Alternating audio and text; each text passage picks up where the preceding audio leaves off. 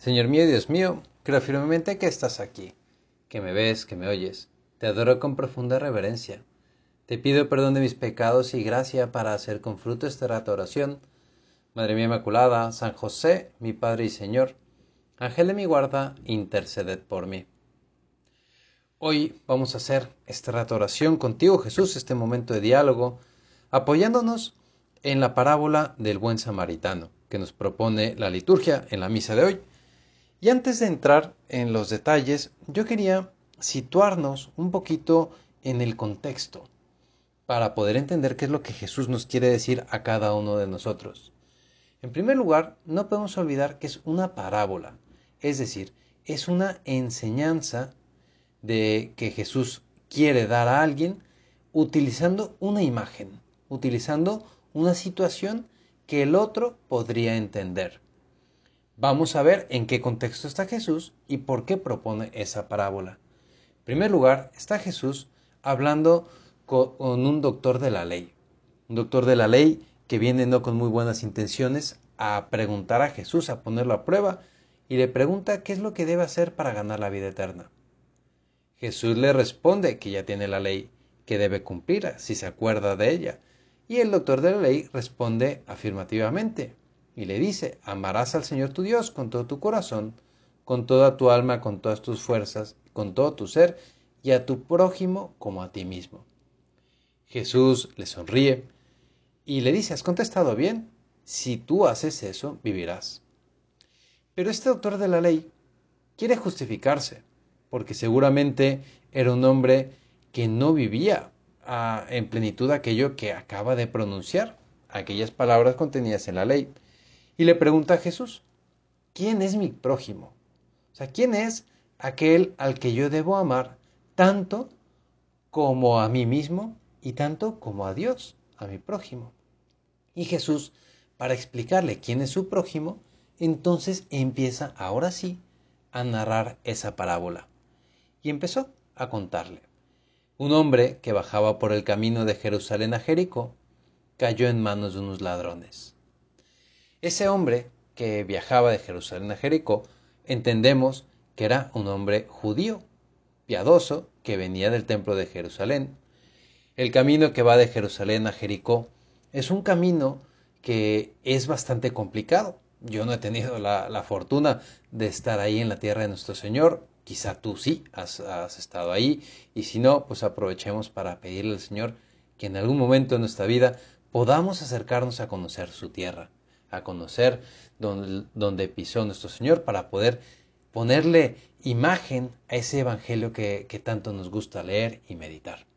Volviendo a la parábola, ese hombre que camina de Jerusalén a Jericó, es, ese camino es un camino peligroso, un camino con mucha pendiente, con muchas curvas, y es un lugar donde solía haber muchos robos, muchos, eh, sí, había gente que se escondía ahí entre las piedras y, asaltaban a la gente que pasaba. A mitad del camino había una posada, es decir, un hotel, un hotel lo que ahora sería el equivalente a un hotel. Bueno, pues ese hombre que iba caminando lo asaltaron, lo robaron, lo maltrataron, lo golpearon y lo dejaron ahí medio muerto. Estando en esas circunstancias, por el mismo camino, bajaba también un sacerdote, un sacerdote del templo de los judíos el cual vio al hombre herido y pasó de largo sin detenerse. Acuérdate que estamos aquí escuchando la palabra de Jesús para explicarle a ese doctor de la ley quién es su prójimo. El sacerdote judío pasa y no se da cuenta, no se quiere dar cuenta de quién está ahí a un lado. Siendo sacerdote, era un hombre que debería vivir eh, o por lo menos intentar vivir muy bien lo que el Señor enseña. Sin embargo, pasa de largo. Ve a un judío como él y no lo atiende. Continúa nuestro Señor diciendo, de igual modo pasó un levita. Levita, es decir, es una persona de la tribu de Leví, que es una tribu de las tribus de Israel. Los levitas eran los que estaban encargados de la atención del templo. Es decir, podríamos decir que era como una especie de, de tribu, de, de, de, familia, que vivía del templo, vivían en el templo ayudando a los sacerdotes a llevar a cabo los sacrificios, a llevar a cabo todo el culto que se daba a Dios. Por lo tanto, era un hombre que también, podríamos decir, una figura pública, era una figura que intentaba o debería intentar vivir la ley de un modo, de un modo pleno. Ese levita pasa por ahí, vio también al hombre lastimado, herido, y siguió por delante.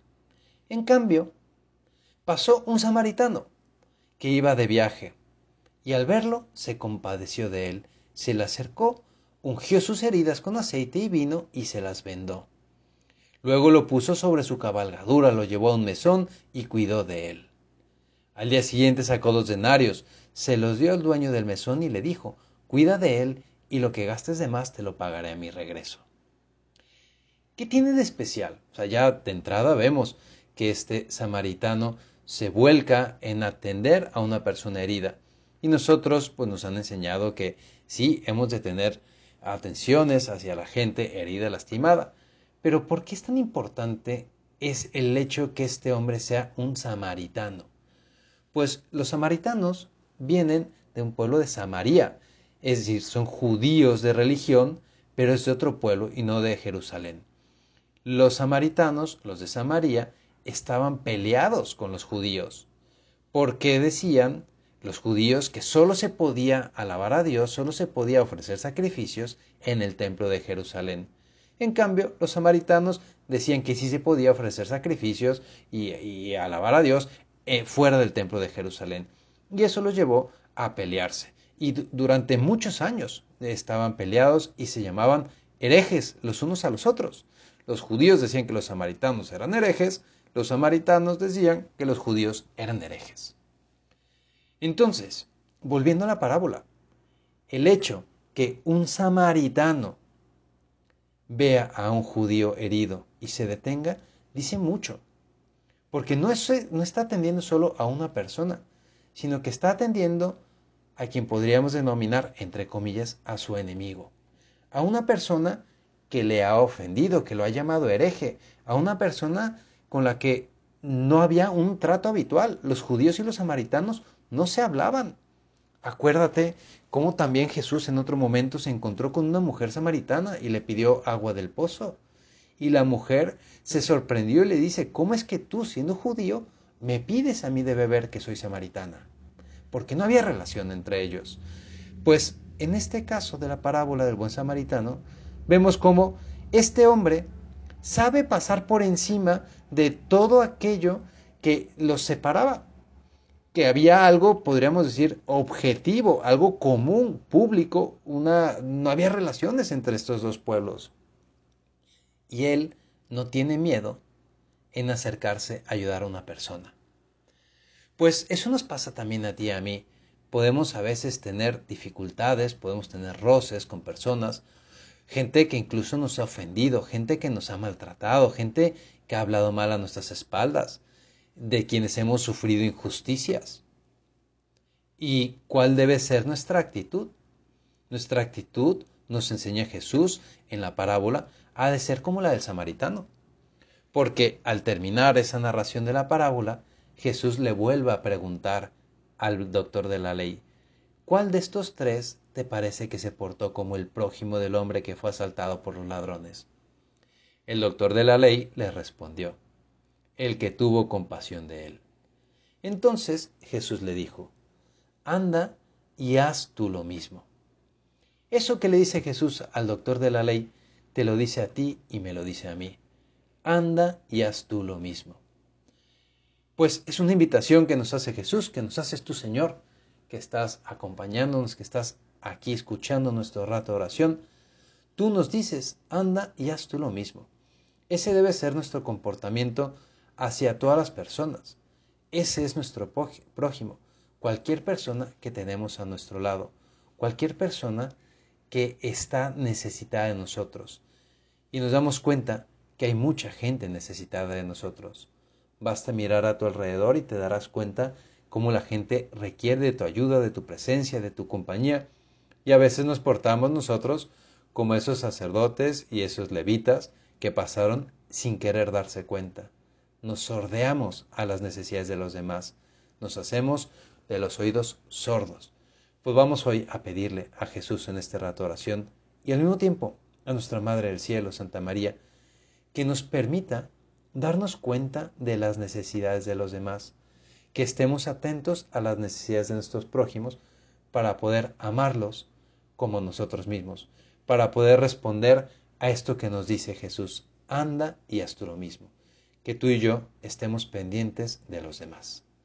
Te doy gracias, Dios mío, por los buenos propósitos, afectos e inspiraciones que me has comunicado en esta meditación. Te pido ayuda para ponerlos por obra, Madre mía Inmaculada, San José mi Padre y Señor, Ángel de mi guarda, interceded por mí.